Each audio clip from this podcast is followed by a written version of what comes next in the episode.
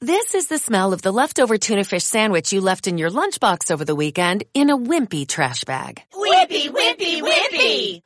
Blech! And this is the smell of that same sandwich in a hefty, ultra strong trash bag. Hefty, hefty, hefty. Ah, smell the difference? Hefty Ultra Strong has Arm & Hammer with continuous odor control, so no matter what's inside your trash, hmm, you can stay one step ahead of stinky. And for bigger jobs, try the superior strength of Hefty Large Black Bags. Sé productivo. Es una orden y necesidad inconsciente que yace al lado de la de sé feliz y hazlo tú mismo. Traquea tu ocio, encuéntrale una finalidad útil y compite contigo mismo y contra otras personas. No lo hagas por placer ni por vicio, el hedonismo muerto a manos del capitalismo del ocio y el tiempo. Debes serte rentable. 2020 comienza, un año nuevo con nuevos retos, propuestas que en algún mes aceptarás la derrota, pero que te esfuerzas a imponerte unas nuevas rutinas que traquearás, te frustrarás y ansiarás, sin preguntarte previamente de qué sirve. ¿Realmente yo quiero esto? ¿Lo estoy disfrutando? ¿Por qué lo incluí en mi vida? ¿Quieres ir al gimnasio porque los cuerpos flácidos no visten propaganda? ¿Quieres comer más sano y seguir la dieta del real food comprando aguacates fuera de temporada? Quieres quedar más con esas personas con las que nunca has quedado, y leer más libros por el mero hecho de enumerar cierres de capítulo, como si eso fuese una obligación. ¿Para qué? ¿Para qué haces todo esto? Bienvenidos a la nueva temporada de Analfabestias, una temporada que empieza en febrero porque si la cuesta de enero es cuesta, ¿para qué hacerla? donde queremos escucharos más, así que por favor estad atentos al programa para saber cómo podéis participar y donde no nos pondremos más objetivos que el de intentar entretenernos y por ende entreteneros, pero todo con sentido. Os tenemos listas muchas entrevistas, como la de hoy, por ejemplo. Bueno, las de hoy. Conoceremos a Marina o señora bibliotecaria en Instagram, a Giancarlo, uno de nuestros bots más fieles, y al escritor y articulista Jorge Carrión, Celestina además de María y mía, en el máster de creación literaria de la UPF. Espero que os guste todo esto, que lo disfrutéis. Espero escucharos y espero que todo lo que hagáis siempre sea desde la entropía de la ilusión por hacerlo.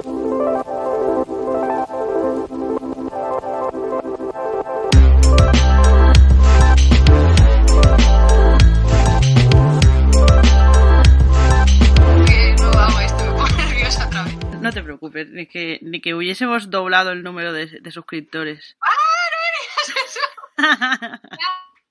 bueno, yo esto ya lo, lo, vamos a dar por empezado. A ver, mmm, porque si no nos tiramos aquí hablando mucho tiempo, María, nos conocemos. Hemos empezado muy in media res. Sí, sí, sí, in, in somewhere res. en fin. sí. Bueno, pues a ver, María, ¿qué te, ¿cómo te queda si te digo que somos 120 suscriptores? 120 es mucha gente, o sea, no es como si estuviera esta habitación mm, y la de al lado llena de gente y no mmm, cupiéramos aquí. Sí, todo mirándote, no te pongas nerviosa. Todos mirándome y escuchándome así. ¿Ah? Exacto. Es muy, es muy fuerte, o sea, no, no lo quiero ni pensar porque yo pienso que estoy hablando contigo y me olvido del número de Exacto, exacto, pero... Eh... Bueno, es el primer podcast del año, ¿no? Sí, totalmente, es el primer podcast del año y como tal, bueno, por un lado está la temática de este, de este podcast que vamos a hablar de proyectos de lectura para 2020 y luego por otro lado también vamos a introducir nuevas novedades que María no sé si te van a gustar o no porque si tú quieres pensar que esas 120 pequeñas bestias que yo he decidido llamar a nuestros oyentes pequeñas bestias eso qué monos exacto sí, sí. si piensas que son bots eh, pues igual mmm, rompemos sí. un poco ese hielo porque son pequeños bots claro una, una de las cosas que, que vamos a introducir es dar eh, pues un número de teléfono en el que mmm, los oyentes, estas pequeñas bestias, ¿no? Nos pueden, nos pueden enviar sus recomendaciones. Entonces, Para que lleguemos hasta 250 suscriptores pronto. Claro, bueno, esto es una locura, porque el último, el último episodio que hicimos, lo de mejores lecturas de 2019, lo escucharon nada menos que 2.561 personas. Estoy flipando mucho. Y, y, no sé si te acuerdas que empezamos el, el podcast diciendo, bueno, somos 51 personas, estamos súper felices. Sí, y ahora estamos... Y Madre mía. sí, sí, yo creo que puede, puede haber sido nuestras madres que lo han escuchado mm, mil veces cada mucha- una. sí, muchas veces, exacto. Eh, tú, tú piensa que sí. Y luego los audios son todas nuestras madres con, poniendo otras voces.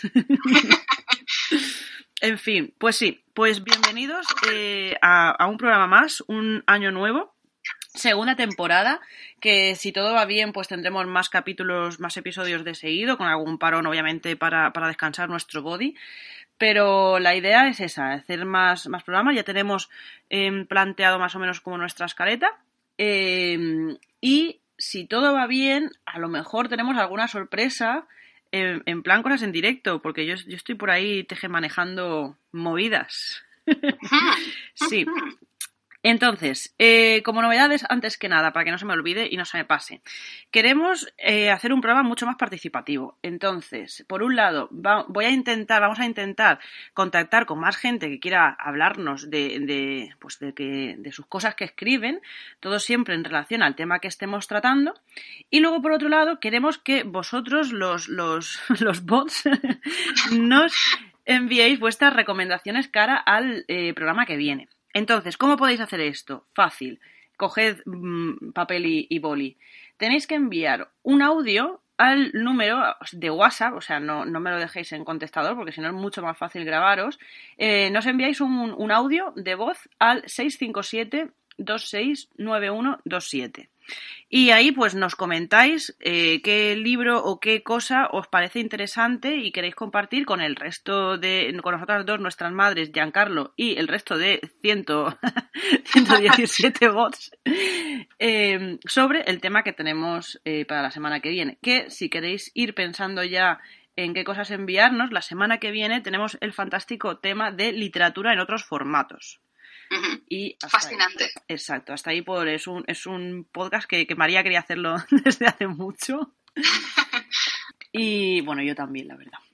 Claro. Así que nada, eh, pues empezamos con este. Empezamos Eh, el año. Sí, empezamos el año en, en febrero. En febrero. Fantástico. Nos hemos saltado la cuesta de enero, es como... Claro, es que fue, fue muy duro enero, entonces da igual. Totalmente, totalmente. ¿Has estado leyendo mucho en este enero?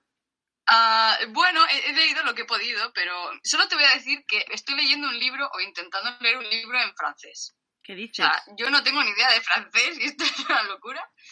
Pero, pero ¿y entonces bueno, qué haces? ¿Te inventas? de- te lo puedo contar luego porque están relacionados con mi plan de, de lectura de este año, pero Vale, yo tengo curiosidad ahora. ¿Qué haces? ¿Te inventas lo que dices? Es como, yo estoy leyendo eh, Oui, oui, monsieur, y tú dices, no, pues aquí le ha dicho una frase súper interesante sobre la Revolución Francesa. Sí.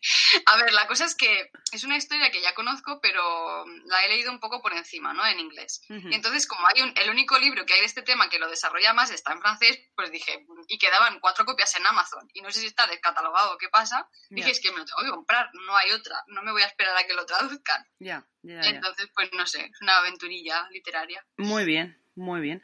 Pues nada, me parece muy interesante y si quieres podemos, bueno, no nos hemos presentado por si acaso hay algún...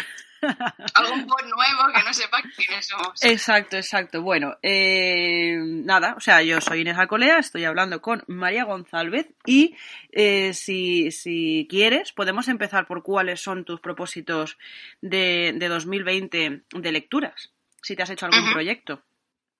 Sí, bueno, me he hecho un proyecto que está relacionado con la lectura, obviamente, pero con la finalidad de la transcripción, que creo que lo comenté así un poco por encima en una, en una edición anterior, ¿no? El año pasado, cuando hablamos pasado. de... Sí, pues es la- el proyecto de transcripción del diario de Ann Lister, que es mm, un documento, no sé si lo, lo comenté ya, que está reconocido de importancia histórica por la UNESCO y que aún no está transcrito en su totalidad y solo hay un 6% que está transcrito y publicado. Entonces ahora los archivos que tienen estos, estos diarios de esta mujer pues han decidido hacer un proyecto enorme que necesitan centenares de voluntarios para transcribir todo porque necesitan dos voluntarios que hagan la misma página para poderlas comparar.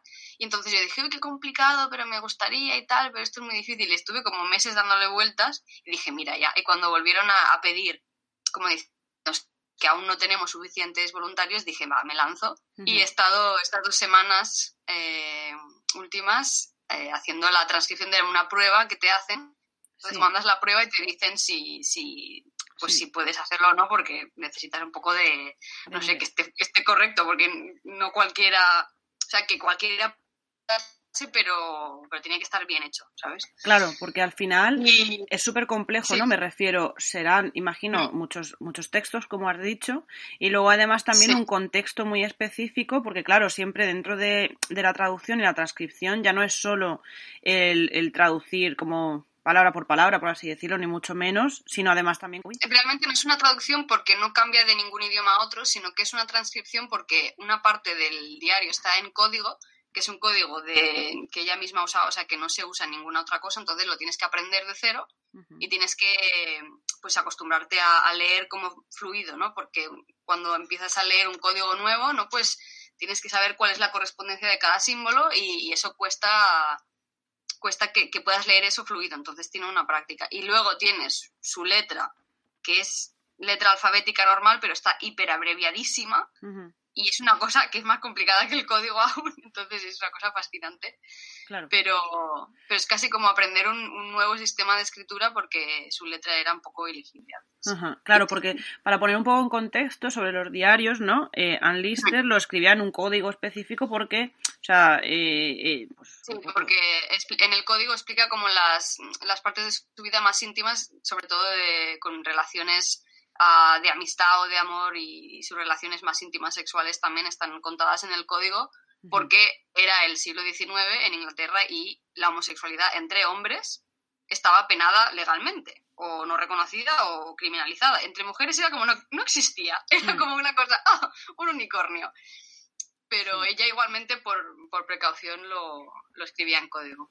Claro, porque al final, como siempre, o sea, yo creo que, que bajo un poco el, el yugo del patriarcado, como se supone que las mujeres no, pues no teníamos sexualidad, no teníamos tal, no teníamos no sé qué, pues dos mujeres, mm, dos hombres viviendo juntos sí que cantaban muchísimo más eh, y sí que entonaba más a, a que aquí se huele, que son un poco gallers, pero, Sí. pero entre dos mujeres era como, bueno, pues son amigas, son no sé qué. Sí, Y- pero esto, esto que dices es muy cierto, pero lo que es curioso es que los historiadores dicen que las mujeres en aquella época, de muy jovencitas, antes del matrimonio o cuando se esperaba que, que se casaran, era muy normal y no solo era normal, sino que se incentivara, se incentivaba que, que tuvieran como relaciones casi románticas, una cosa que llamaban el, la amistad romántica o algo así entre, entre chicas, porque era una especie de, de práctica para como para lo que tenían que hacer después con su marido. Pero eso estaba bien visto cuando eran jovencitas antes de casarse. O sea, dos mujeres solteronas a no sé qué edad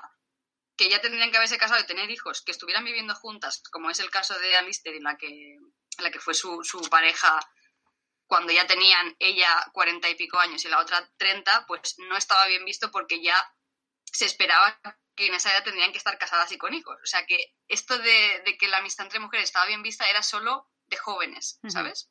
Sí. Entonces, todo, hay muchos matices en... Sí, es muy interesante, porque además esto llega antes de, de la época del romanticismo, ¿no? Bueno, esto, los diarios van desde el de 1816, creo que es cuando ella empieza a escribir más, más regularmente, cuando tiene 26 años, como yo este año, casualmente, muy curioso.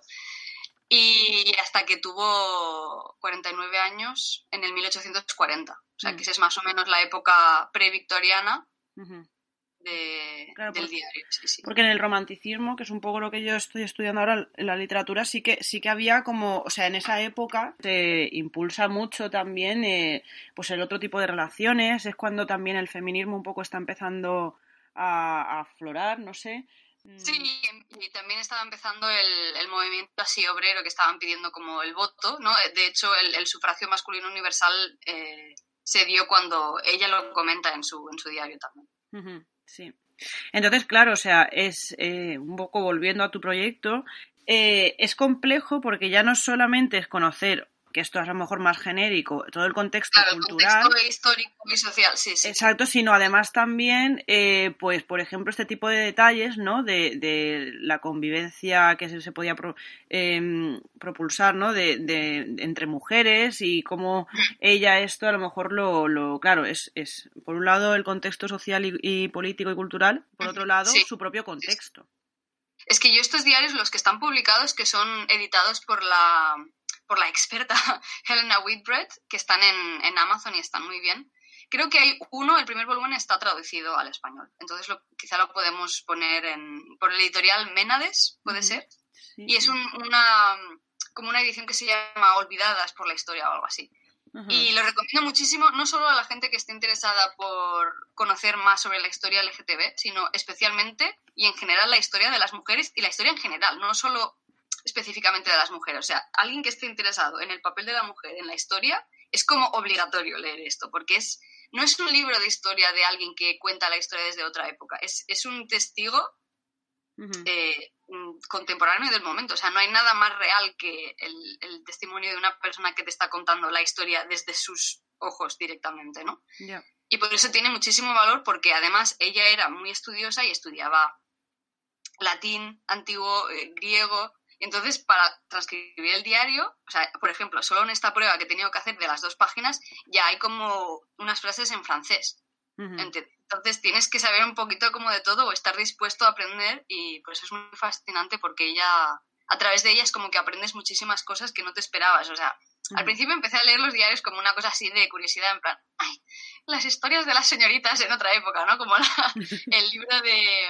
De mujeres que se empotraban. De Cristina Domenech, sí, sí, exacto. Pero luego empiezas a leer su diario y dices, es que, es que no es solo como su historia personal, sino que aprendes un montón de cosas que no te esperabas a través de, de ella. Sí, sí, sí. Súper interesante. Y, ese es mi proyecto de este año, porque sí. Entonces, para, para, poder un poco hacer bien el proyecto, imagínate que te, que, que te, lo diesen, que seguro que te lo van a dar porque eres muy crack. Eh, ¿qué, tendrías que hacer? Tendrías que, documentarte a través de, de obviamente, mucha, muchas otras lecturas. Bueno, lo que yo estoy haciendo es leerme por segunda vez los dos tomos que están, que están editados y que se pueden comprar, están a, disposición de cualquiera que quiera leerlos. Y, esto tengo entendido que los dos volúmenes que están publicados son el 6%. O sea, yo lo que estoy haciendo es leérmelos otra vez en inglés, o sea, original, porque supongo que está bien leerlos también en la traducción si alguien quiere leerlo en la traducción, pero lo interesante es leerlo en inglés porque yo lo tendré que traducir directamente, de, transcribir directamente del inglés. Entonces lo estoy releyendo y para entender y aprender un poco el, porque el lenguaje también es un poco distinto, ¿no? Hay palabras que ya no se usan hoy en día, hay palabras que, o expresiones que, que tienen un significado distinto. Por ejemplo, ella usa make love, que hoy sería como hacer el amor como el, el acto en sí, sí, pero ella lo usa como, como algo previo, no, no es físico, es como, sí, como, la como estar, estar como fileteando con alguien o en, o en, un estado de una conversación muy amorosa, pero sin haber llegado a una al acto en sí, ¿sabes? Entonces hay expresiones que son totalmente distintas y palabras que ya no se usan. Entonces, pues eh, estoy con el diccionario, el, el Lingui, que es un diccionario de contraste online que es buenísimo. Sí. Eso también tiene mucho que ver, mm, bueno, no sé, se me ocurre, porque también un poco en esos siglos empiezan a, a bueno, a poner de moda, por si lo podemos llamar de, esa forma, o, más bien como aceptar el que el enamorarse no es solamente un compromiso social que tú tienes que hacer o, el, matrimonio, sino que también empiezan como la gente a decir, bueno, yo es que me he enamorado de esta persona porque intelectualmente me gusta. Es decir, hay, hay algo más allá del físico, hay algo más allá de los acuerdos entre familias y no sé, no sé si tiene a lo mejor también algo que ver esta, esta un poco estas connotaciones suyas. Sí, porque esta señora era muy moderna para su época en algunas cosas, sobre todo porque no solo porque era homosexual también, sino porque en las relaciones heterosexuales lo que se esperaba también, el matrimonio era simplemente, era por, por dinero y por Sí, por convenios. Por, necesidad y porque tu familia te decía, no, te tienes que casar con este, pero luego todo el mundo tenía amantes y no pasaba nada porque ya se daba por entendido. Mm. Pero ella era muy moderna porque decía, no, es que yo me quiero, yo quiero estar con alguien que me guste mucho, o sea, ¿sabes? Y no era lo, más normal. Entonces ella era incluso rompedora en ese sentido también, no solo, no solo porque se enamorara de, de personas de su mismo sexo, sino si hubiera sido si hubiera sido heterosexual también habría sido algo más moderno, porque ella decía, no, no, es que yo no me voy a casar con alguien que no me guste. Mm. También tiene que gustar. Si tiene dinero, pues mejor aún, pero... Claro. Sí, es que eso es interesante porque, por ejemplo, también en esa época, si tú venías de una familia burguesa que no había trabajado nunca, tú no podías trabajar. O sea, se, se veía súper mal el trabajar si tú no habías, si tú venías de una familia burguesa. Pues esta, esta señora trabajaba en el campo y era de, de familia de clase alta y a ella le gustaba mucho el trabajo físico del campo y entonces eh, los hombres que trabajaban en su hacienda la respetaban muchísimo porque ella trabajaba también en el campo. Mm, Sí. Esto, esto pasa, por ejemplo, también con el tema de, de bueno, de, de Meriselli, que es lo que estoy leyendo yo. Eh, Mm. Ella se, claro, también venía de una especie de, de burguesía que tampoco, pues es eso, que no se veía como muy bien el tema del trabajo y tal, al menos también la gente con la que se rodea. Entonces, claro, en el momento en el que, en el que huyen, pues realmente lo, lo pasan muy mal, porque es como, no, no solo que no hayan trabajado nunca, sino que además socialmente está, está muy mal visto ver a una persona que venía de una procedencia eh, no trabajadora, por así decirlo, y, y- tiene que tiene que buscarse la vida. O sea, es, es como, es muy interesante ver cómo estaba el, el sistema, pues eso, clasista de ese, de ese momento, eh, un poco en contraposición a, a lo que nos encontramos hoy, ¿no? Que aunque digamos que es clasista, es clasista de, de otra forma. Sí. Y en el caso de esta mujer también estaba muy mal visto que una mujer trabaja, o sea, que llevara como sus negocios, porque no, las mujeres no tenían que llevar negocios. O sea, eso era como estaba prohibido. Los negocios los llevaba el marido, pero ella como no tenía ni marido ni tenía intención, pues dijo, todo lo llevo yo. ¿Y cuándo te dicen entonces si, si la prueba está... La Bueno, la ver- mandé, mandé la prueba ya hace una semana. Y me dijeron, bueno, es que la tienes que corregir, pero el formato, porque lo quieren en un formato muy concreto para tenerlo todo, obviamente, un- unificado, porque si no, cada uno hace un formato que le da la gana y eso sería una locura. Entonces son muy estrictos con el formato y he estado cambiando el formato. Las partes que están en código no tienen puntuación, ella no pone puntuación, entonces nos dicen que no, que no pongamos puntuación Y entonces hay párrafos enteros sin puntos ni comas ni nada y tú, bueno, pues así se queda, si lo queréis así. Hombre, y- a lo mejor eso puede entrar en una segunda fase, ¿no? O sea, el- la, la puntuación al final... Sí. mm, Bueno, claro, es que eso ya sería un trabajo de alguien que quisiera publicarlo y que de un editor, ¿no? Porque sí, ese ya no es mi no es mi trabajo. Y supongo que en una semana más me lo dirán. Yo espero que sí. Yo lo he hecho muy bien. Todo lo bien que he podido. seguro. Bueno, pues cuéntame tú sobre tu proyecto de lectura del 2020. Pues a ver, te comento. Yo en, en- bueno, como, como ya había comentado en, en otras ocasiones, y, y si no, pero yo creo que sí que lo había dicho. Mm, yo estoy, estoy en unos talleres con Clara, con Clara Obligado, entonces ella tiene unos proyectos pues anuales, ¿no? Eh, en este, este año lo que ella un poco era quería revisionar los clásicos en, pues en contraposición a, los, los escritos un poco más modernos y ver cómo pues la evolución de, ciertos formatos. Em, entonces, a mí, el que en este trimestre, que específicamente vamos a hablar de, de de Frankenstein y del romanticismo, me viene muy bien porque, porque yo un poco el proyecto que estoy haciendo personalmente, que es un ensayo sobre la creatividad, pues mm, me viene muy bien a la hora de, de ver pues cuál es el concepto del autor y del escritor en, en esta época, que además es como el, la definición de escritor y de artista en la época romántica es un poco la que se ha perpetuado hasta ahora, porque en esta época es la que en- es en el momento en el que se crea esta idea de que pues un escritor y, y un artista tiene que ser esta persona que está súper mal de la cabeza, alcohólico, que Sí. además como que los escritores y los artistas tienen un- una especie de, de don por encima del resto de gente, son como seres de luz. Eh, y un poco es lo que, por desgracia, se, se sigue perpetuando hoy en día. Eh, entonces, claro, me, me resulta muy interesante. Luego, además, también leer a, a Mary Shelley y, y su vida, que era una, un- o sea, ríete tú de la Isla de las Tentaciones y, de, y de Operación Triunfo 2020 en comparación con la, con la vida amorosa de Mary Shelley.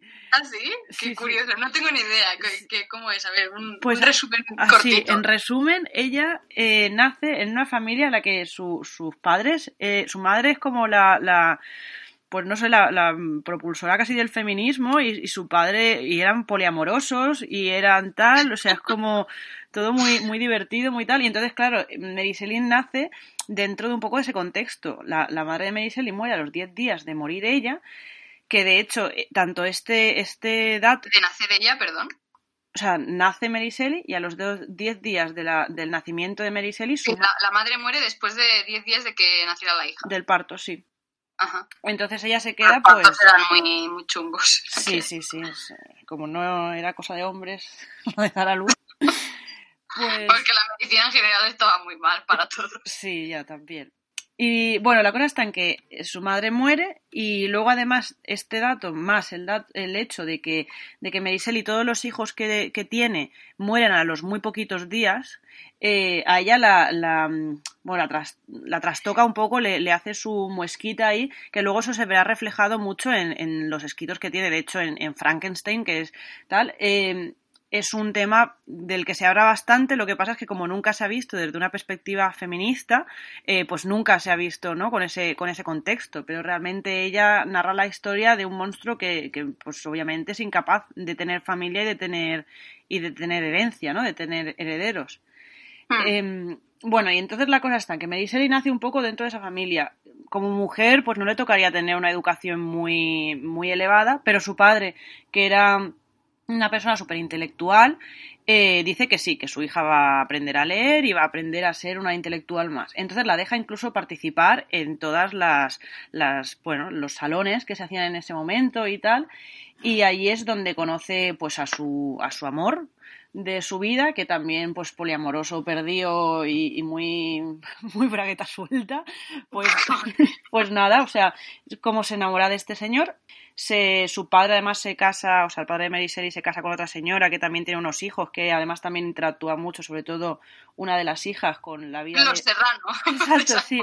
sí, sí, sí, o sea, al final es como una especie de trío amoroso entre, entre Merisel y su marido y una de las hijas de, de la, o sea, su hermanastra, por así decirlo.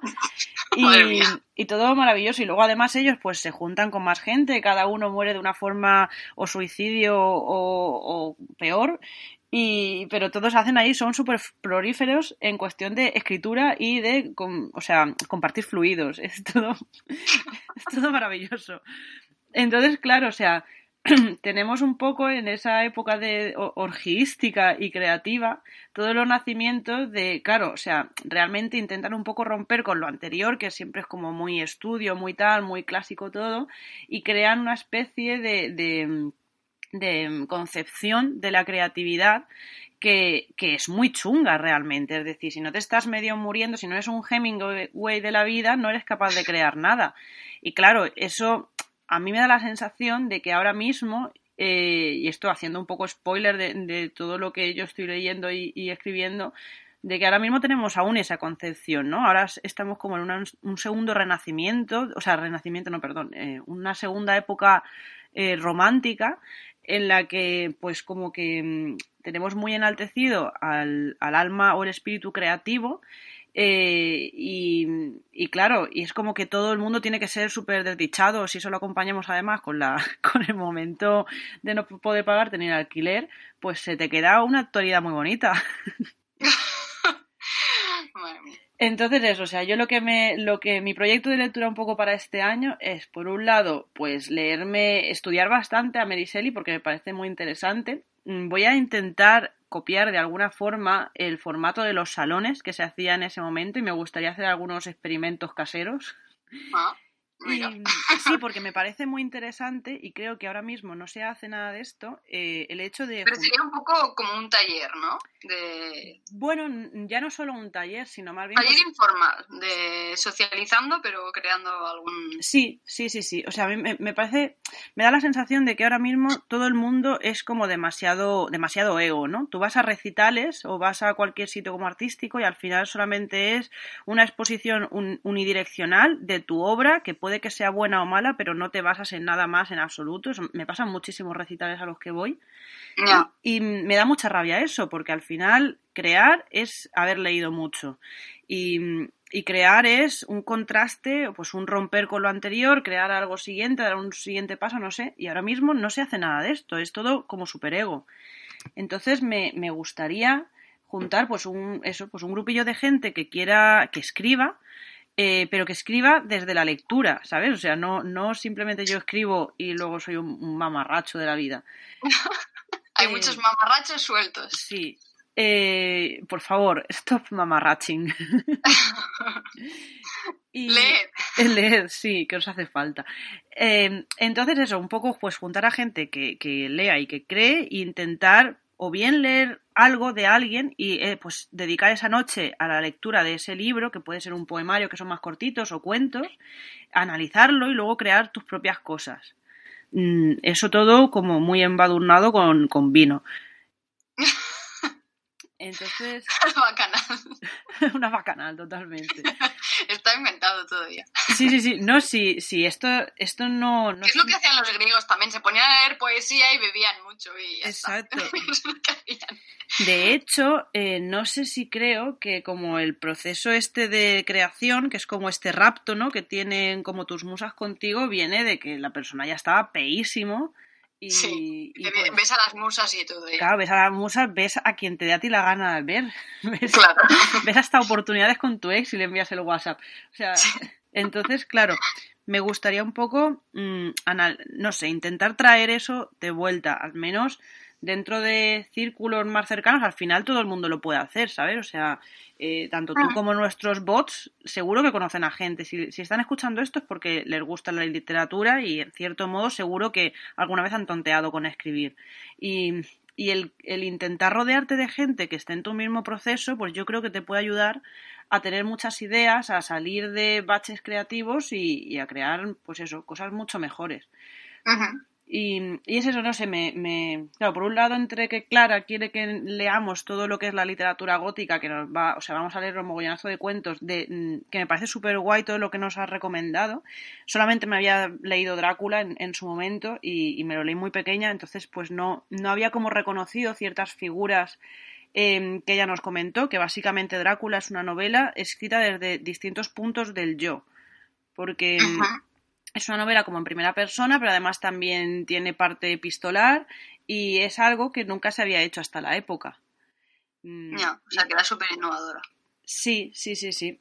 Eh, y un poco también pasa con, con Shelley, ¿no? Que, que también tiene parte epistolar y, y, bueno, no sé, es muy, es muy interesante verlo un poco desde, desde el análisis, porque también es cierto que no se analiza en ningún, no hay estudios específicos sobre la literatura de género y la literatura gótica o de terror.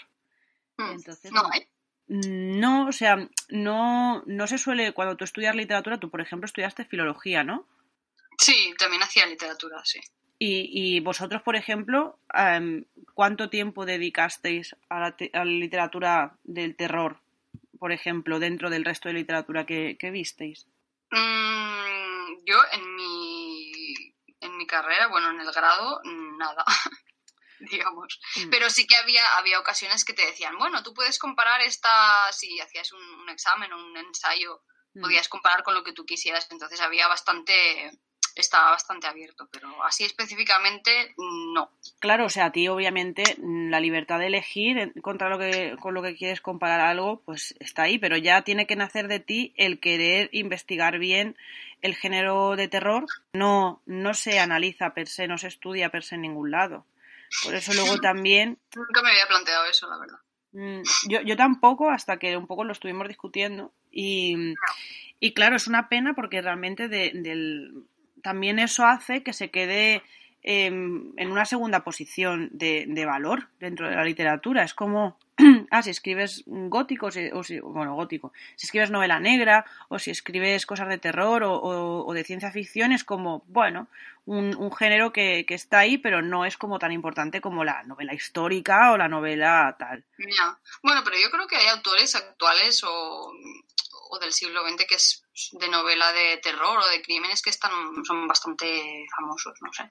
Por ejemplo, hemos comentado aquí algunas veces, no es de terror, terror como Mary Shelley podría ser, pero Patricia Highsmith, que la hemos comentado alguna vez, Sí. la mayoría de, por no decir todas sus novelas, son de asesinos y crímenes y cosas, y es, una mujer que está muy, muy reconocida en, en la literatura, entonces... Bueno, Sí. claro, el terror es otro, es otro género, ¿no? Más, más fuerte, digamos. Sí, pero, Mm. pero a mí siempre me da un poco la sensación. Está como un poco relegado a un segundo plano, sí. Claro, puede ser. porque por ejemplo, eh, bueno, en mi casa sobre todo se ha leído mucho a Agatha Christie y, Hmm. y siempre era como, bueno, es que estoy leyendo esta novelita, ¿no? Tonta entre el libro tocho y libro tocho y esos libros tochos en los en otros son como históricos o, o más novela, novelón. Em.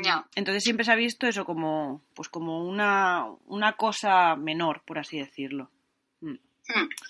Entonces, esa es un poco mi, mi, historia. O sea, por un lado, como proyectos de lectura, pues quiero, quiero leer bastante sobre, sobre textos que se escribieron alrededor del, del romanticismo y, y, del terror gótico, ya no solo pues Frankenstein y tal, sino también quiero leer mucho más eh, Lovecraft. De hecho, me compré hace poco un libro de, de poemas suyo, que me parece súper interesante. Y mm, no me acuerdo cómo se llama, lo apuntaré en la caja esta de descripción, pero, pero creo que es, es bastante famoso. Y, mm, y luego, pues un poco también lo típico de siempre, pues seguir leyendo poesía. De hecho, entre, entre novela y novela, yo estoy muy contenta porque dentro de lo que me cuesta a mí leer, porque soy muy lenta leyendo, ah. me, me, he leído en este mes eh, pues el libro de Kentucky de, de Samantha Soibling. Y, oh que, que bueno, este, también merece ser comentado en algún momento. Y, y me he leído también un, un, poemario, entonces yo estoy contenta, estoy feliz. Muy bien, sí, sí. sí. Me encanta que con Mary Shelley te hayas pasado a mi siglo. es, es, mi siglo. Ahora estamos las dos ya. Sí. sí, sí el mismo. La verdad que sí. Es que podemos hacer un, una, una progresión como desde el 19 al 20 y al 21. Mira, eso podría ser otro tema. Sí, pues podría ser un poco cómo ha evolucionado la, la literatura, ¿no? Porque... Sí, o el lenguaje en sí, porque el lenguaje también ha cambiado. Mm. Lenguaje literario genérico. Sí, y luego también eso, la, la concepción. A mí me, me, da mucha rabia eso, el, el pensar que desde el, desde el, romanticismo como que no haya cambiado mucho la, la concepción de, del autor. Porque no, parece... Pero, por ejemplo, antes la poesía estaba mucho mejor valorada que, que ahora. ¿no? Sí, sí, eso sí. De hecho, mm, estaba muy valorada y casi todos escribían en, en poesía. O sea, Dante, la, la sí. Divina Comedia, eso es en poesía. Sí. Mm. También porque antes se leía menos, porque no todo el mundo tenía capacidad de leer, pero, pero no eran sordos. Es decir, al final se retransmitía mucho de manera oral. Claro. Y sí que es cierto que la poesía tiene un, un ritmo y una forma de, de ser que, que, incita mucho más a. O sea, es, es oralidad muchas veces. Pero sí que es. Bueno, cada época tiene su, su género preferido. Entonces. Sí. Sí, yo, yo creo que ahora mismo el problema con la poesía es que se ha desfigurado muchísimo.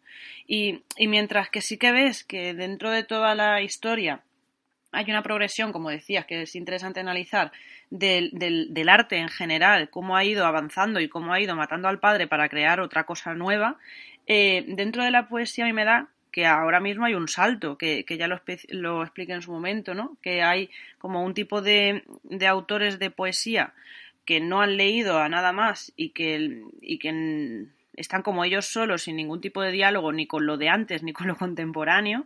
Ese es el problema, eso es un problema muy grande. Claro. Sí. O sea, y, y, y, el problema también es que eso lo, lo clasifiquen como, como poesía, porque no sé si te enteraste, esto, esto es digno, muy digno de comentar, eh, que Alfred García, el, el, de Operación Triunfo, pues escribió un supuesto libro de poesía, porque yo eso no... no ah, me suena tal. algo, sí, pero no investigué más a fondo. Pues era... ¿Tú lo has leído? O... ¿Qué voy a leer yo esa...? Bueno. No, pero digo para, para criticar algo, ¿sabes? Como, como aquella chica que le tenías mucha manía, no me acuerdo cómo se llama. Elvira Sastre, mi, mi sí, esa. No, o sea, ojalá incluso sería muchísimo mejor que fuese como Elvira Sastre. O sea, lo de Albert García es aquí hay un árbol, aquí hay un río, se cae el árbol, salpica el río, a tomar por culo, o sea, no... no... sí, pero a lo mejor lo estaba haciendo como burla, no tengo ni idea porque no lo he mirado. No, o sea, es, es, un, es un poemario... Pero está hecho como algo serio. Oh. Sí, sí, sí, o sea, ojalá no. Pero, pero creo que lo ha publicado Espasa o algo así. Es que está, está muy mal el, el, panorama. Sí, sí. Pues lo ha publicado pues alguna de estas eh, editoriales de, de, ultraprocesados literarios. Yeah. Y, y, es que son cosas, es que, es que, es que es horrible. Porque, claro, el problema ya no es que, que él escriba esto, que si Alfred García escribe ese tipo de cosas que es que son diálogos, que es que son chistes, es como si te compras un libro de los 100 mejores chistes españoles. eh, que a lo mejor eso vale más la pena, ¿no? Claro, o sea, el, pero el problema ya no es el que él escriba eso, que me parece muy bien. El problema sí. es que lo clasifiquen como, pues, como literatura, ya no te cuento, pero como poesía, porque están bueno, sentando, es que no. claro, pero sientan un precedente, ¿no? Entonces. Eh... Bueno, no sé, yo creo que esa, esas cosas al final mm, como que pasan y nadie se acuerda y ya está. Porque yo creo que hay veces que escucho esto como, no, no solo de Alfred García, sino de, ay, ha salido no sé quién de Operación Triunfo o de no sé qué serie que ha escrito un libro y no es escritor o no está bien considerado. Y piensan, es que está, la literatura se está yendo a pique. Pero la verdad es que en todas las épocas, en épocas pasadas, también ha habido una cosa que se vendía mucho y otro que vendía muy poco y al final ha sido el que se ha recordado. Por ejemplo, en mi, en mi querida Emily Dickinson no, nunca la, la leyó nadie Mm. porque no lo publicó en vida, pero en ese momento, cuando ella estaba escribiendo poesía, había unos poetas muy famosos que vendían muchísimo y nadie se acuerda de ellos. Nadie los estudia ahora. Entonces, esa es la cosa que siempre ha existido, siempre hay uno que por algún motivo es más comercial y no es algo del siglo XXI. O sea, sí que pensamos que es algo del siglo XXI, pero es que siempre ha sido así. O sea, siempre ha habido uno que vende más, más popular y luego pues nadie se acuerda al cabo de 50 años, ¿sabes? Ya. Entonces... Yo es que creo que dentro de todo lo que nos facilitan, las redes sociales son una mierda. Porque al final, por un lado, todo lo magnifican mucho y por otro, dan mucha voz a... Es una especie de boca a boca distorsionado un poco, ¿no? El Twitter y las redes sociales. Sí, pero, pero claro, o sea, es como que le da la palabra a absolutamente todo el mundo. Y yo lo siento mucho, igual soy muy nazi en esta opinión, pero yo creo que no todo el mundo debería, debería dar su opinión, porque no es igual. Hombre, yo, creo que todo el mundo tiene libertad para dar su opinión, pero la otra cosa es que tengamos que escuchar a todo el mundo. Eso es otra cosa. Sí, Vale, mucho, mucho más políticamente correcto, María. no, es que no sé, porque yo también estoy aquí dando mi opinión de cosas y a lo mejor pues a nadie le importa mi mierda de opinión, pero, ya, yo creo que todo, el mundo tiene una opinión y es bueno que la expresemos, siempre que sea con respeto y con un poco de mm, intento de tener conocimiento básico de, las cosas, pero que tengamos que escuchar la opinión de todo el mundo, pues no, la verdad es que no. A mí me repatea mucho, sobre todo cuando hay gente que no tiene ni idea de, de, nada de lo que está hablando y te da su opinión como pensando que es una cosa válida y respetable y yo lo siento mucho pero no.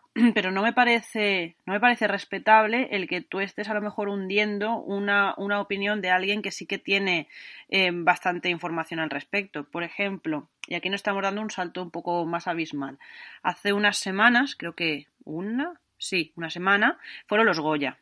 A mí, me encanta el cine y, y, de hecho me gusta muchísimo el cine español.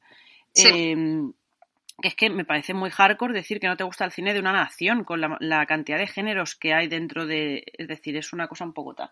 Pero bueno, la cosa está en que Eduardo Casanova, creo que se llama, que mayormente conocido como, como este, el de, el de Aida, el, el... Ay, no me acuerdo el personaje, que no veía Aida, el del pelo rizado, que era como... Ah, me suena, ¿Eduardo? Eduardo Casanova creo que se llama. Mm. Casanova, sí. Pues él, ahora es director de películas y hizo, creo que la primera película que hizo fue la de Pieles, que la sacó hace un par de años. Que honestamente me parece horrorosa, no, no me gusta. No, me la he visto, la verdad. No he tenido el placer.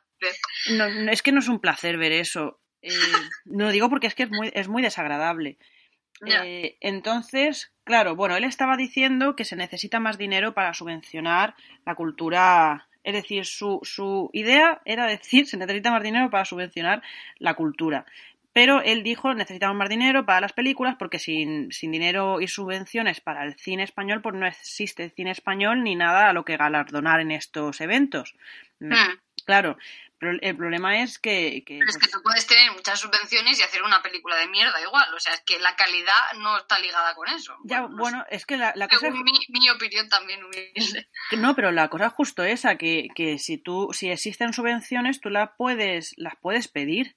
Otra cosa es que luego lo que hagas venda o no, porque hay muchas veces, o sea, de hecho yo creo que lo más artístico y lo más rompedor es lo que menos vende por el, por el tema de que, de que muchas veces no es ni siquiera fácilmente concebido por esa época, ¿no? Si tú te pones a, pues a Mary o, a, a, Lister en su época, pues obviamente lo que estaban representando y lo que estaban diciendo, nadie no era la mayoría de ya. Ni lo comprendían y decían estas tías les va la chota. sí. Claro. Solamente, o sea, necesita pasar un tiempo para que se puedan analizar el pasado y se puedan valorar las obras que se han creado. Entonces, claro, me parece muy inculto. A ver, pues es que este chaval pues no tiene mucho No, a mí, a mí a mí lo que él decía, lo que él decía me parecía perfecto, me parecía correctísimo. Lo que no me parecía bien es la gente luego por redes sociales diciendo que, que como, o sea, que qué bien los artistas que quieren dinero para vivir del cuento. Y es como, perdona, perdone usted, pero, pero un artista. Sí, sea, pero parece, parece que él lo que está diciendo es que necesita más, más dinero, pero si ha hecho unas películas que no han tenido mucho éxito, pues aunque él tuviera más subvenciones, pues no quiere decir que su Ya. que vendiera más lo que él está haciendo, ¿no? pero las Entonces parece una, una excusa, no sé. Mm, pero las subvenciones al final son para todo el mundo.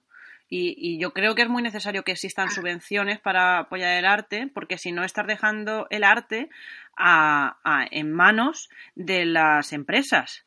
Y las empresas no van a apoyar todo tipo de cosa artística, obviamente. Bueno, pero eh, eso lo mismo puede ser del Estado. El Estado puede decir, no, yo no quiero subvencionar esto, esto sí, esto no. O sea, yo creo que Sí, pero tienes.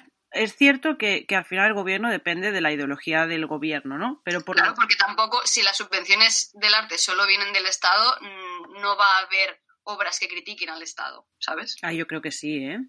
Bueno, Mm. en, en- en un estado de, de libertad sí, pero mm, puede haber peligro de que no sea así en algún momento. Ya bueno, en, en Norcorea seguro que no. Sí. Pero mm, dentro de lo que cabe, es decir, si a mí me dicen la subvención viene de Coca-Cola o la subvención viene del gobierno central, Pero es que en Corea del Norte lo que no hay son empresas privadas, porque todo es- claro. el Estado es todo. Entonces, mm, pero yo digo un poco en el caso, por ejemplo, de España, ¿no? Em, no sé, mira, por ejemplo, esto es un, un ejemplo chorra, pero en mi pueblo toda la vida han hecho siempre premios de, de narrativa y de escritura y, y de ensayo. Em, y hubo unas épocas en las que, pues casualidad, estaba gobernando el PP, no suspendieron esos premios. Entonces, ¿qué pasa? Que no que estás coartando mucho la, creatividad y ya no solo la creatividad, sino incluso el dinero era una tontería al final porque no te pagaban mucho, pero sí que estás despertando un poco el interés de la gente por la escritura y por la lectura. Hmm, Entonces, claro, eh, pues a lo mejor los textos podían ser chorras o no podían ser chorras, pero tiene un poquito más de objetividad que un proyecto de una empresa. eh, por ejemplo, la, la empresa esta, bueno, Mercadona subvenciona un mogollonazo de, de proyectos, pero al final los proyectos que va a subvencionar son cosas en los que le pueda sacar tajada. Mm. Y si a lo mejor ahora mismo se está de moda el querer sacar tajada de, pues de la agricultura, mm, me pongo por ejemplo, pues a lo mejor algo que un proyecto que cure el cáncer no lo van a apoyar. Entonces, claro, mm, me da la bueno, si da, si da dinero, sí. Claro, si da dinero, sí, exacto, pero al final el arte, es que el arte no da dinero. Es que no- no todo se puede medir por la, por la economía. Por eso, si el arte no da dinero y no está ligado, ¿por qué, por qué va a estar ligado la calidad del arte a la proporción de dinero que da la subvención del Estado? No, No, no exacto, en absoluto, pero tú necesitas dinero para poder hacer cosas, por ejemplo. Sí, eh, claro. Dinero se necesita para todos. claro. y ya no me refiero para tú pagar el alquiler o tu comida, que mm, madre mía, por favor, artistas viviendo en una casa decente. Eh, me refiero, por ejemplo, a que si tú vas a hacer una película, pues tendrás que pagar a los artistas, tendrás que pagar eh, pues el decorado, el maquillaje, tal, y ya sin ponernos con aires tan de grandeza. Si tú, por ejemplo, en nuestro caso, ¿no? Que escribimos. ¿Tú sabes la pasta que cuesta la impresión y encuadernación para enviar a concursos que no te van a dar? Ya. Por eso necesitas a alguien que te que, que esté interesado en tu proyecto. Claro, pero... Pero, hay- pero las editoriales mm, no están ligadas al Estado tampoco. No, pero, la- pero las editoriales no siempre, es decir, las editoriales, de hecho, Yo creo que el arte, yo creo que el arte tiene que ser independiente. Entonces, como yo no me fío del Estado, gobierne quien gobierne, no creo que se tenga que meter en, en muchas más cosas de las necesarias. Pero, ya, pero y entonces si el Estado no apoya el arte, ¿quién lo apoya? la- las personas, la- las, las, las agrupaciones de personas que Como, como, como si fuesen mecenas. como mecenas. No, pero si hay una empresa que está interesada en, en promocionar algo, o sea, la, la- la productora más grande de cine del mundo no es una subvención del Estado, es, es, es Hollywood, no es Ya, Porque bueno, pero Hollywood es eh, no tienen la dinero porque el Estado les dé dinero, sino porque pero crean Hollywood- eh, productos que de la calidad que sean, mm, mm, que no importa la calidad, sino que hombre, le interesan a la gente y venden mucho, pues ganan con la promoción que se les da. Y la gente va y, y lo ve. Hmm. Entonces, Pero hasta qué punto el proyecto que presenta Hollywood es un proyecto atractivo culturalmente, ¿sabes? Un poco... Es un poco ahí mi pregunta, claro, Hollywood a mí me parece una empresa. En fin, nos estamos yendo demasiado como siempre. claro, es una empresa, pero quiero decir que a la, hay mucha gente le interesa, ¿no? Por ejemplo, que sé, las películas de Marvel. Pues eso no lo subvenciona a nadie, eso, eso es la gente que le gustan estas historias de...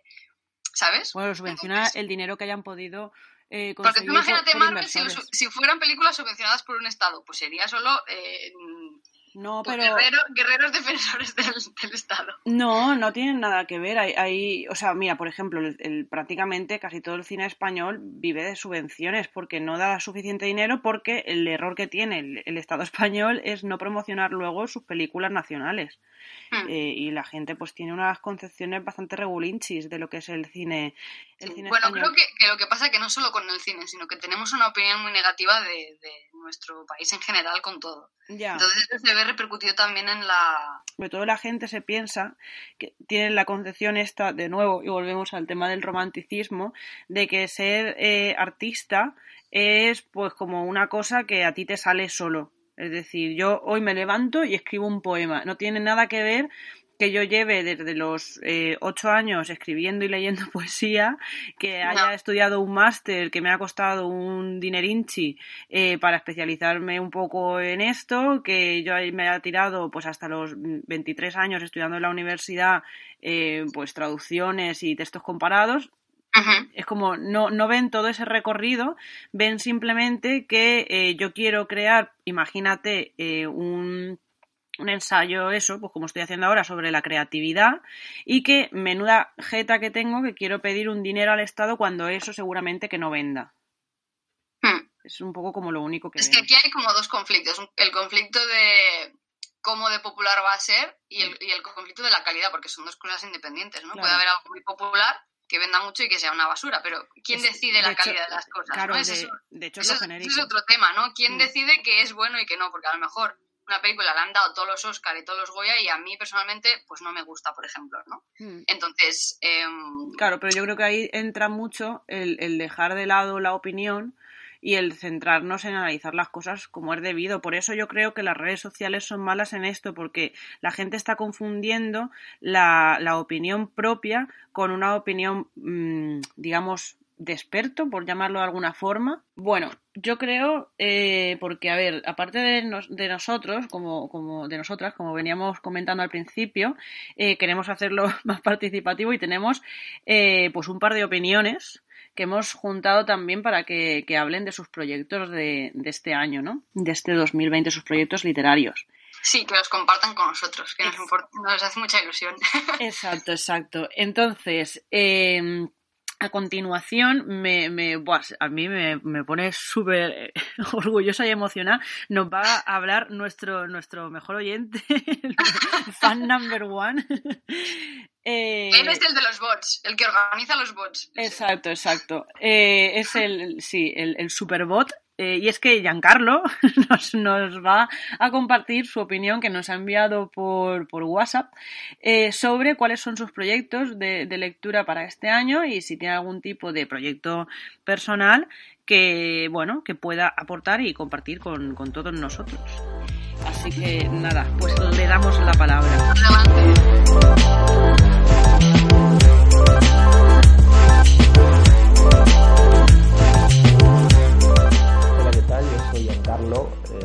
Oficial del programa. Y bueno, primero quería pedirle disculpas por la voz, que estoy un poco ronco. Lo que pasa es que el fin de semana estuve viendo la, lucha libre y yo me emociono mucho con esas cosas y, y bueno, le grito al televisor. Y además también hubo elecciones acá en Perú para elegir el Congreso y, bueno, cuando vi los resultados eh, le grité más todavía al televisor y me quedaba un poco afónico.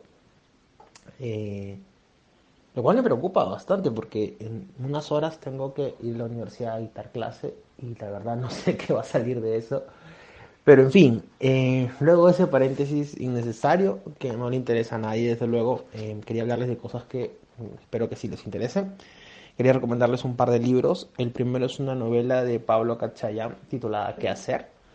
Es un libro bastante complicado de resumir en el sentido de que, o sea, sí que hay un argumento, sí que pasan cosas, pero no es un argumento convencional de inicio, conflicto y desenlace.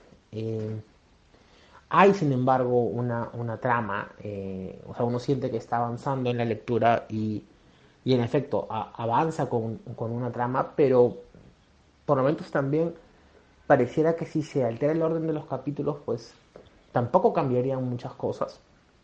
Y esto se debe porque eh, creo que lo que quería hacer Katchayan acá era un poco cuestionar los límites del lenguaje. Creo que lo que quería eh, decirnos en esta novela es un poco que esa relación que a veces nos parece tan clara entre las palabras y su significado, pues no es tan clara, ¿no? Pero cada vez que tratamos más o menos de entender o creemos haber entendido de qué trata la novela, automáticamente el autor nos dice, ok, no es por ahí y nos manda a un significado distinto.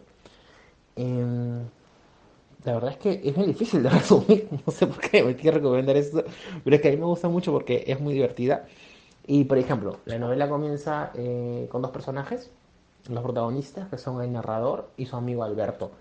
Eh, los dos están en una universidad dictando una clase de filosofía. Muy probablemente no están afónicos porque son más responsables que yo.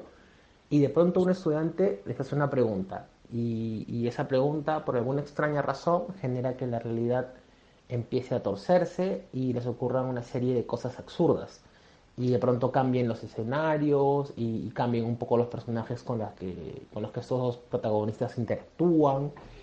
Y por ejemplo, si es que estaban en una universidad, ya de pronto no están en una universidad, sino que están en un barco y ese barco llega a una isla y esa isla resulta pues que no es una isla, sino que es una prisión y dentro de la prisión hay 800 borrachos y esos 800 borrachos eh, invitan a los protagonistas a beber con ellos y hacen un brindis y resulta que el brindis eh, es la respuesta a la pregunta que había hecho el estudiante al principio de la novela y es como, wow, o sea, es muy, muy, muy, muy loca la novela. Eh, quizás les puedo leer un poquito del principio. A ver, un poco para que, para que se hagan la idea de, a qué me refiero con esta suerte de, de, de secuencia de escenas absurdas durante toda la novela. Estamos Alberto y yo enseñando en un aula de una universidad inglesa, cuando un alumno, con tono agresivo, nos pregunta, cuando los filósofos hablan, ¿lo que dicen es cierto o se trata de un doble? Alberto y yo nos miramos, un poco nerviosos por no haber entendido la pregunta. Alberto reacciona primero, se adelanta y le responde que eso no se puede saber. El alumno, descontento con la respuesta, se pone de pie, mide dos metros y medio de altura se acerca a Alberto, lo agarra y empieza a metérselo en la boca.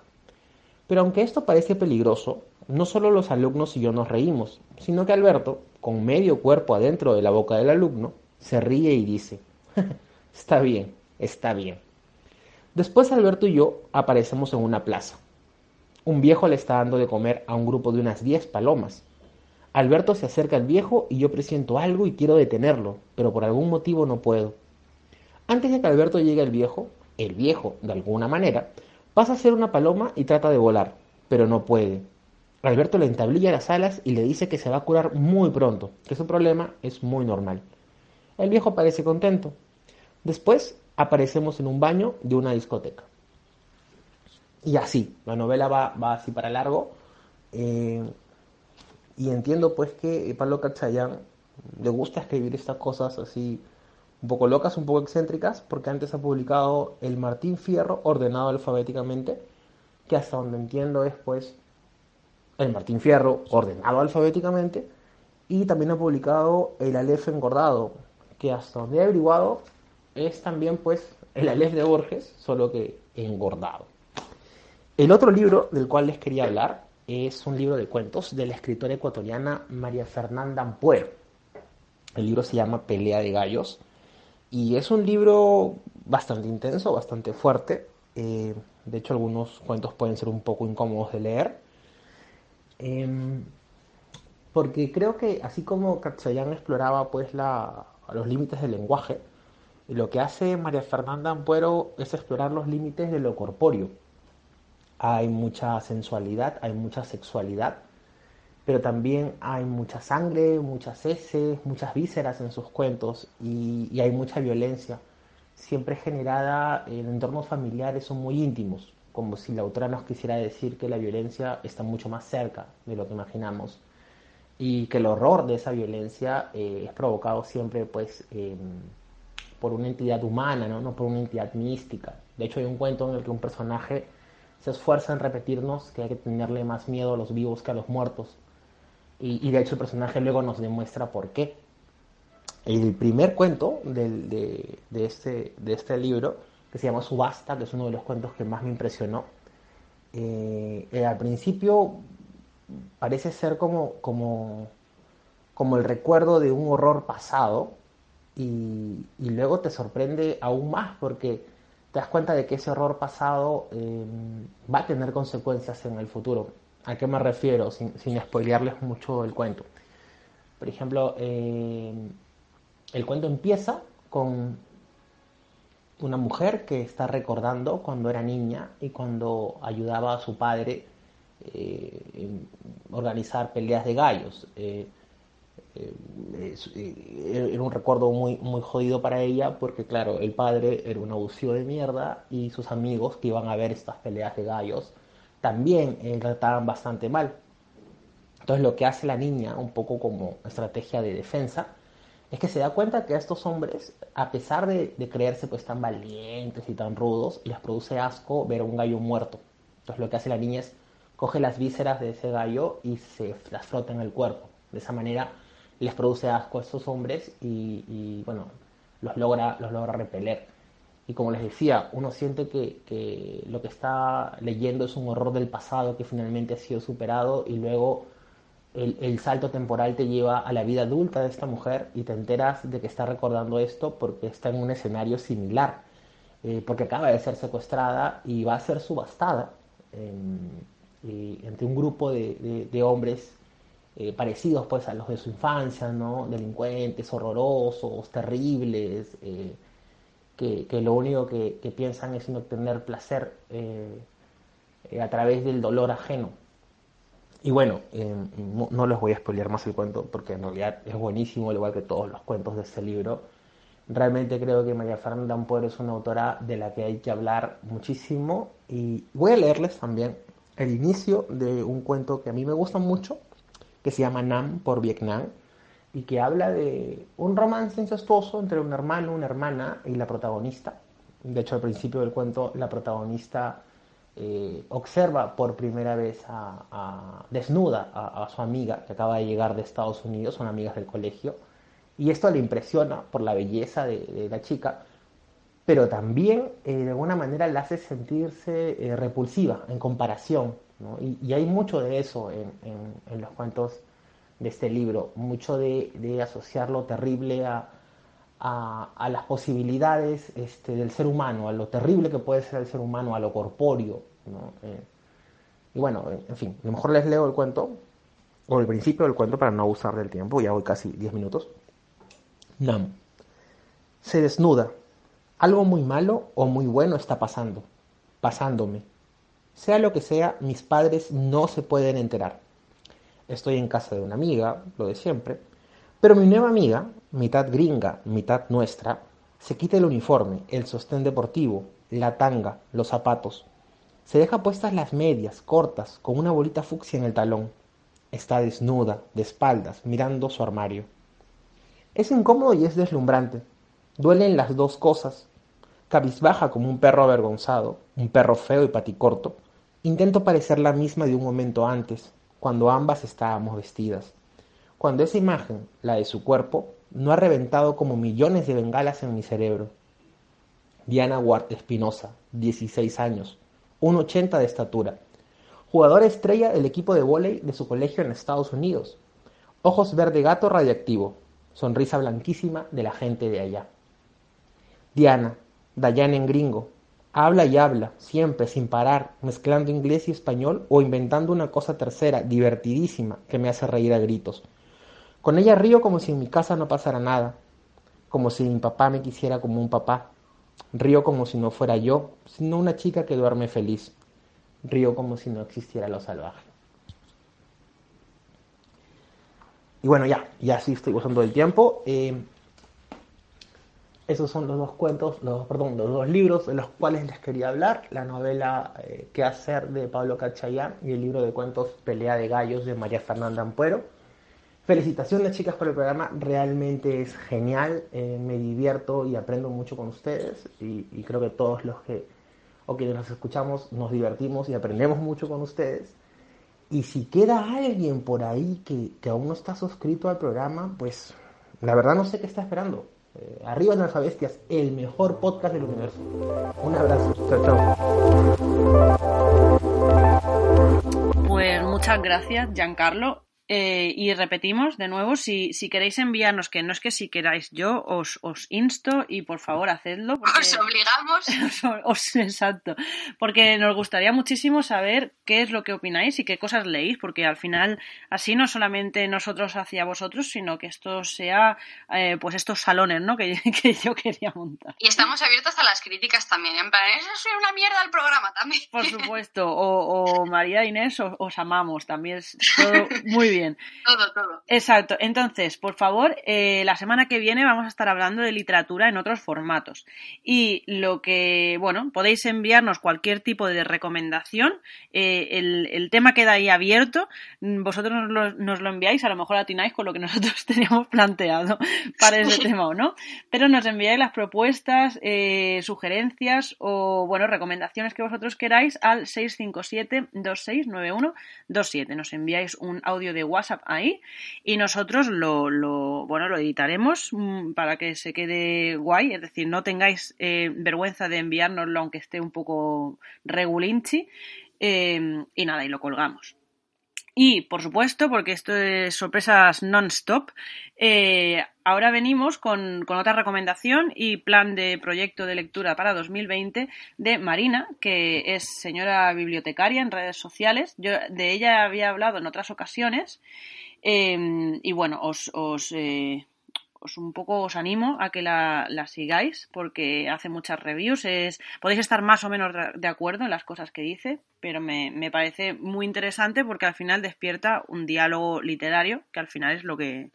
Para eso es para lo que estamos aquí. Para eso estamos, sí.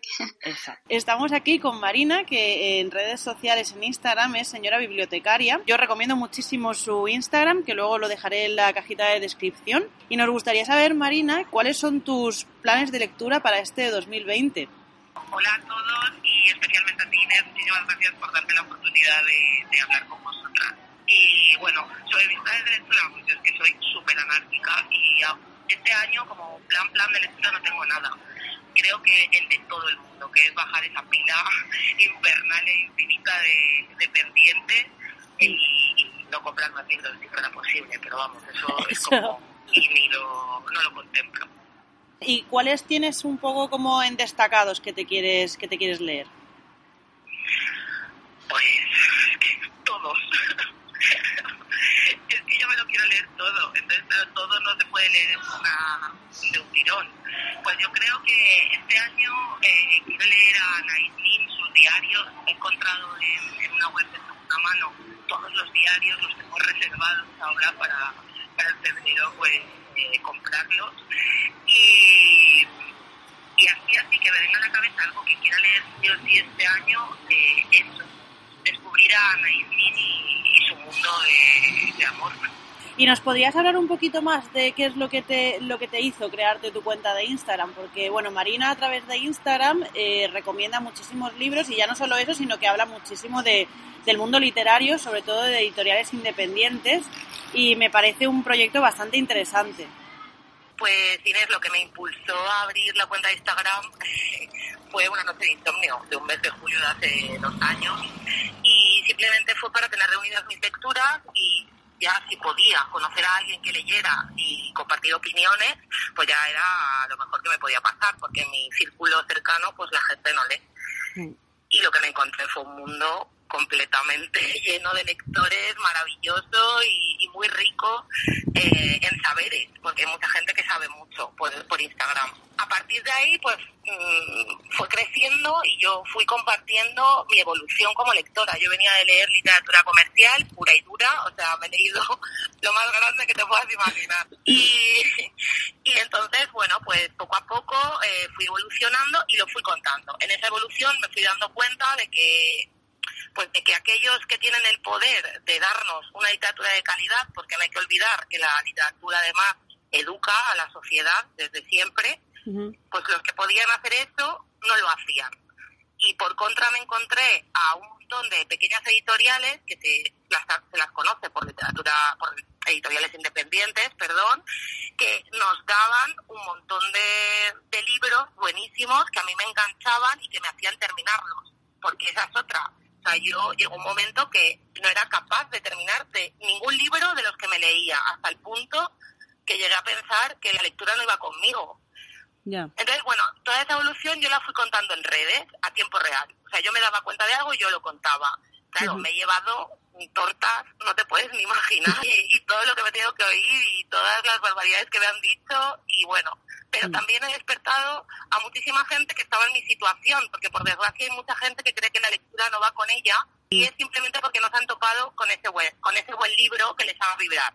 Así que el objetivo de mi cuenta hoy por hoy es unir a, a personas con un libro que les haga vibrar, reunir a lectores para hacer lecturas conjuntas que eso también me gusta mucho, de hecho estoy planteándome el ofrecerme, porque hay gente que, pues yo que sé, me quiero leer Mujercitas, pero no me lo quiero leer sola, ¿con qué me lo puedo leer? Pues bueno, yo lo digo por Story y a ver eh, cuánta gente le apetece leerlo, se crea un grupo de Telegram y lo leen. Obviamente yo no puedo estar en todas las lecturas conjuntas, pero sí que puedo reunir o puedo ayudar a reunir a esos lectores que están interesados en una misma lectura. Y eso lo quiero poner en marcha. Y, mm, y luego, pues bueno, pues motivar la lectura, ¿no? También hacer mucho hincapié, yo soy docente, yo soy maestra de primaria, además de terapeuta ocupacional, y, y, uso la literatura tanto en las terapias que hago a domicilio como terapeuta ocupacional, como en el, como en mi docencia. Entonces también me parece muy interesante hacer hincapié y decirle a los docentes por favor no utilicéis el libro o la literatura como un recurso curricular para pues, trabajar la comprensión lectora, para el vocabulario, para simplemente obligar a leer. Eh, entonces también ese es otro de mis objetivos hoy por hoy. Es que puedo decir que tengo objetivos eh, con mi cuenta de Instagram. y, ya está, yo creo que, bueno, si consigo esas cositas, bueno, impulsar la poesía también y dar a conocer eh, la literatura independiente, obviamente también porque el papel de calidad cultural que hacen hoy por hoy no lo hacen aquellos que lo deberían de, estar haciendo. Así que hay que estar muy agradecidos a, las editoriales independientes, que es que no sabes, o sea, el esfuerzo que hacen económico y de, propaganda, o sea, de publicidad, es que es una cosa que a mí yo las admiro muchísimo, son unas guerreras. sí, es una es una labor social bastante, bastante importante y, es eso, muy costosa. De lo del impulso de la poesía, que sí que te había estado meando cosas y de hecho he participado siempre que he podido, tienes eh, la propuesta de un poemario al mes, ¿no? Em, ¿Puedes contarnos un poquito más? Sí, mira, eh, yo me di cuenta, yo de pequeñita leía mucha poesía yo no he sido eh, a lo largo de mi vida una lectora regular. Se puede decir que cuando soy lectora hasta ahora. Y también lo fui cuando empecé a leer, por así decirlo, que empecé además tarde. Estaban muy preocupadas mis profesoras. y sí, pero bueno, me hicieron los test, vieron que la comprensión lectora la tenían y mi padre dijo, bueno, es lo último ya que dijo sobre mí el pobre. Y ya dijo, bueno, pues si tiene comprensión lectora la niña lee, pero ya leerá en voz alta cuando quiera eso. Claro. Y me dio mi, y me dio mi tiempo y bueno, entonces eh, yo nunca he sido una lectora regular, como te decía, de hecho leo en mis primeros años mucha poesía, mi madre inunda mi casa de, poemarios para niños, mi abuelo me leía eh, Platero y yo y lo leíamos juntos, y luego llega la etapa del colegio, empiezan las lecturas obligatorias y yo me desconecto de la lectura totalmente. Y la retomo ya de adulta, con veintitantos, ¿vale? Entonces me di cuenta de que yo de pequeña leía muchísima poesía, que era lo que lo que más leía, y que de mayor no estoy leyendo nada, incluso que me parece, o sea, como que me, me no me motiva a leerla, o sea, como que incluso puedo sentir hasta aburrimiento. Y dije, uy, esto qué raro. Entonces investigué en mí misma y, y lo que me di cuenta otra vez era que el, el mercado editorial había inundado todo el mercado, porque ahí sí que es, o sea, es horrible, es peor que en narrativa, de, de productos que eran una cosa muy mediocre y, o, nada, o en algunos casos no eran nada, eran frases mm, con soniditos o bonitas o resultonas que puedes poner en la carpeta de, de tu amiga en el instituto, ¿vale? Pero que no había nada. Entonces empecé a investigar y gracias a muchísima gente de, Instagram como pues Teresa Juan, Eva Gallud, eh, propia Yagela, eh, no sé, hay muchísima gente, empecé José Carlos Rodrigo Breto, que para mí es, vamos, o sea, siempre que tengo dudas sobre libros, autores, siempre le consulto a él porque es un hombre con un saber eh, y una sapiencia increíble, me empezaron a recomendar poetas de verdad. Y ahí descubrí a Wisława Stimoska, a la tita Weasley, que todo el mundo, si alguien de mis, alguno de mis seguidores me está escuchando, eh, la conocerá por eh, la tita Weasley y me enamoré. Es muy interesante esto que has dicho, de que cuando empiezas en el instituto, a mí también me daban muchas lecturas en el instituto, pero ninguna de ellas era poesía. Y, siempre te lees como a los grandes, eh, pues las grandes novelas, ¿no? Los novelones, eh, pero, pero no, no, te, no te instruyen en poesía, que es un poco una denuncia que, que, yo tengo y que he comentado en otros programas, ¿no? Que al final siempre la poesía de la que se habla en centros educativos es poesía que está muy desvinculada de, de, pues de lo contemporáneo que se escribe o que incluso se, se debate. Mm. Porque en, en los institutos, igual que en los colegios, usan la literatura para educar curricularmente. Y ese es el primer error que hacemos. O sea, mm. el libro, tanto de poesía como de narrativa, no está incluido en la vida del alumno. El libro es un, elemento, un utensilio, una herramienta. Entonces, cuando te lo presentan de esa manera, la literatura pierde todo su sentido. Porque la literatura es un catalizador de emociones, eh, tiene una función educativa, eh, social, eh, y luego tiene una, una porción muy grande de entretenimiento y eso se lo pierden los alumnos. Entonces, si tú no tienes un interés eh, por la literatura ya de por ti misma, o te lo inculcan en casa, o te dan tus tiempos, o no sé, o, tienes un círculo de amigos que te, que te dice, oye, pues léete esto a ver, y, te motivan a leer, el, el alumno por sí mismo no va a querer leer, a no ser que tenga intrínsecamente ya esa motivación. Y ese es el primer error de la educación actual y yo lucho contra eso también y lucho en casa, que mi marido es profesor de lengua y literatura de secundaria. Genial. en mi casa de montar unas batallas campales dialécticas que ni te puedes imaginar. Tiene que ser interesante verlas ahí por un agujerillo. sí, sí, alguna hemos retransmitido, alguna hemos retransmitido, pero David tiene no le gusta el, tema de, redes, sociales. no, no le gusta además con todo lo que, bueno, también si alguno de mis seguidores lo escucha, pues habrá un poco también de lo que hablo, las redes a veces también tienen esa cara ¿no? Amarga, sí. que te amargan un poco la vida. Sí. Y bueno, pues él le, ha cogido un poco de, no de miedo, sino de respeto, pero excesivo, yo creo, porque ganan, ganan, los malos. Cada uno tiene... Para compartir. Claro, cada uno tiene una relación con las redes sociales y al final con exponerse, porque es, es un arma también muy de doble filo. Pues, eh, pues muchas gracias. Eh, como decía al principio de la presentación, Marina es señora bibliotecaria en, en redes sociales. Es SR, ¿no? Barra baja bibliotecaria. SRA barra baja bibliotecaria. Exacto ahí estoy para hablar de literatura, para compartir, para reírnos y para. Exacto, y a mí yo estoy enganchadísima a los stories, porque además son son súper eh, interesantes, es decir, yo he aprendido muchísimo y además creo que nos conocimos un poco debatiendo sobre, es decir, a mí me gusta mucho hablar contigo de las cosas que puede que opinemos mm, igual o distinto, porque es muy interesante el debate que haces.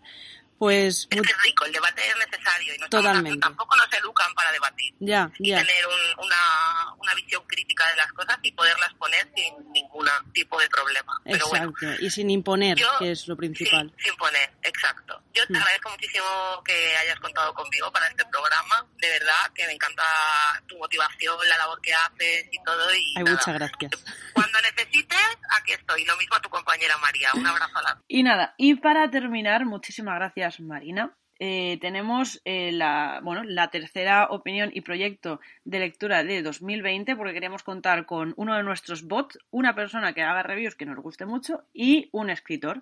Entonces no tenemos, eh, bueno, tenemos el súper placer de, bueno, de introduciros al proyecto de lectura de 2020 de Jorge Carrión que además fue nuestro director de máster de creación literaria y, pues nada, pues yo creo que con él nos podemos despedir, ¿no?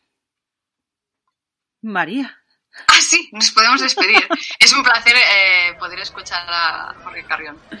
Sí, pues nada, pues eh, nos vemos la semana que viene. Hasta la semana que viene. Chao.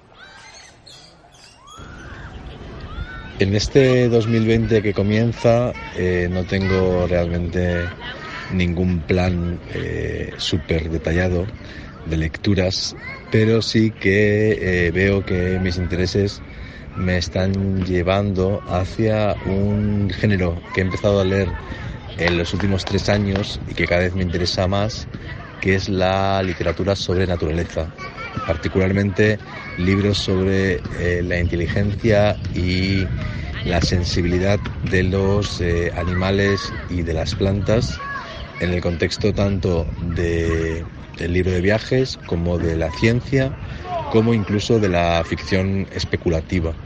Libros como los del eh, biólogo italiano Stefano Mancuso, eh, por ejemplo, sobre el mundo de las plantas, o libros que hablan de el increíble cerebro de eh, animales como los pulpos, por ejemplo. Yo creo que voy a seguir leyendo mucho sobre estos temas que cada vez me, me interesan más y que en realidad se relacionan directamente o indirectamente con el tema de la inteligencia artificial porque finalmente son inteligencias no humanas y tenemos que aprender a relacionarnos con ellas. Eh, seguramente mi próxima novela irá también sobre este tema.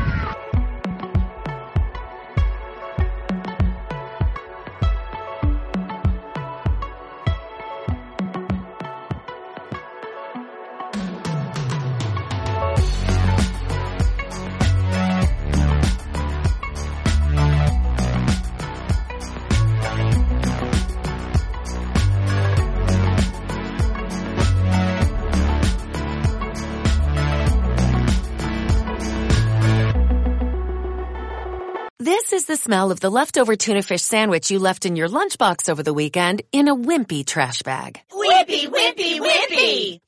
Blech! And this is the smell of that same sandwich in a hefty, ultra strong trash bag. Hefty, hefty, hefty.